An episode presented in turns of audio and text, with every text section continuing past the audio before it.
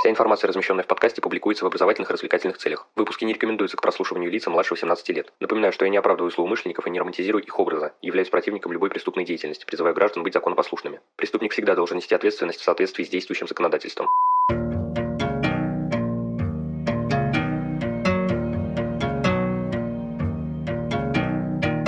Всем привет, вы на канале Крим One, и сегодня мы поговорим о технических средствах, используемых при экспертных исследованиях. В общем, без лишних слов, поехали. Заранее прошу прощения за неполадки с голосом. Будем считать, что кто-то на меня навел порчу. В предыдущих выпусках мы с вами уже затрагивали тему методологии криминалистики, а также говорили о деятельности в полевых условиях. Сегодня же мы затронем тему технического оснащения судебного эксперта.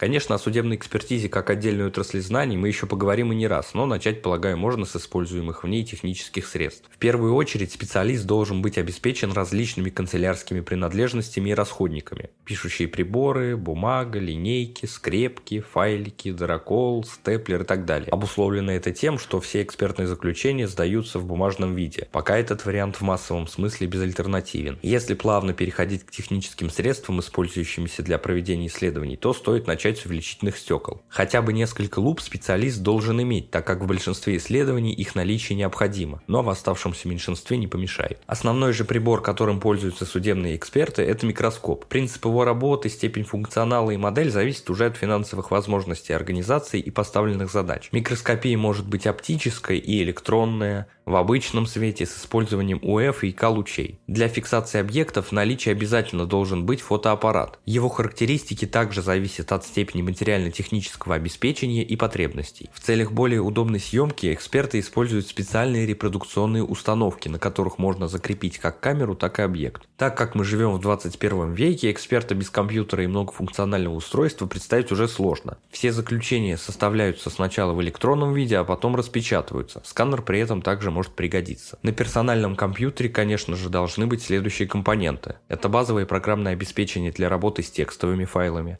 справочная литература, доступ в интернет, куда без него, а также фоторедакторы, такие как Paint и Photoshop. Необходимы они для работы с фотографиями, которые в дальнейшем попадут в фототаблицу при экспертном заключении. Вышеперечисленные технические средства присущи для всех, ну или практически всех криминалистических экспертиз и являются стандартным набором атрибутов для специалистов. Однако помимо этого, в зависимости от рода и вида исследования, в процессе деятельности могут пригодиться дополнительные аппараты и приборы. Таким образом, каждая экспертная лаборатория со своей спецификацией имеет свой свой перечень технических средств. Так, при проведении судебной экспертизы холодного оружия необходимо устройство для проверки клинка холодного оружия на прочность и упругость, а также прибор для измерения его твердости. Баллистические исследования требуют наличия сравнительного микроскопа и установки для проведения экспериментальных стрельб с пулеулавливателем, а также приборы и программное обеспечение для создания 3D-модели снарядов или развертки их поверхности. В портретной экспертизе часто используются специализированные программы для исследования и сравнения изображений внешности человека человека. При проведении технической экспертизы документов зачастую используются аппараты, позволяющие проводить фотофиксацию в них при излучении с регулируемой длиной волны. Самое же большое техническое оснащение предусмотрено для криминалистического исследования веществ, материалов и изделий, а также взрывоведения. В этих случаях может возникнуть потребность во всевозможных спектрометрах, спектроскопах, хроматографах, рентгеновских установках и различных приборах изучения отдельных физических, химических и других свойств. Помимо описанного, отдельные рода и виды экспертиз могут нуждаться в различных химических реагентах и физических компонентах. Таким образом, мы можем с уверенностью сказать, что для своих исследований судебные эксперты используют всевозможные достижения различных наук, но и про сугубо криминалистические изобретения не забываем. Отмечу, что выпуски про технические средства для полевой работы и экспертных исследований довольно общие, являются обзорными. При рассмотрении же отдельных разделов криминалистической техники мы будем говорить о том, в каких ситуациях для чего и как применяются те или иные средства. Что ж, на этом выпуск подходит к концу. Благодарю вас за прослушивание прослушивания. Следите за подкастом на удобной вам платформе, делитесь им с друзьями и знакомыми, а также оставляйте лайки и комментарии, где это возможно. Мне будет приятно. Подписывайтесь на одноименные группы ВКонтакте и Инстаграм. Там у нас периодически проходят книжные розыгрыши. Пишите ваши вопросы, замечания и пожелания. На все отвечу и все обязательно учту. Но главное помните, нераскрываемых преступлений не бывает.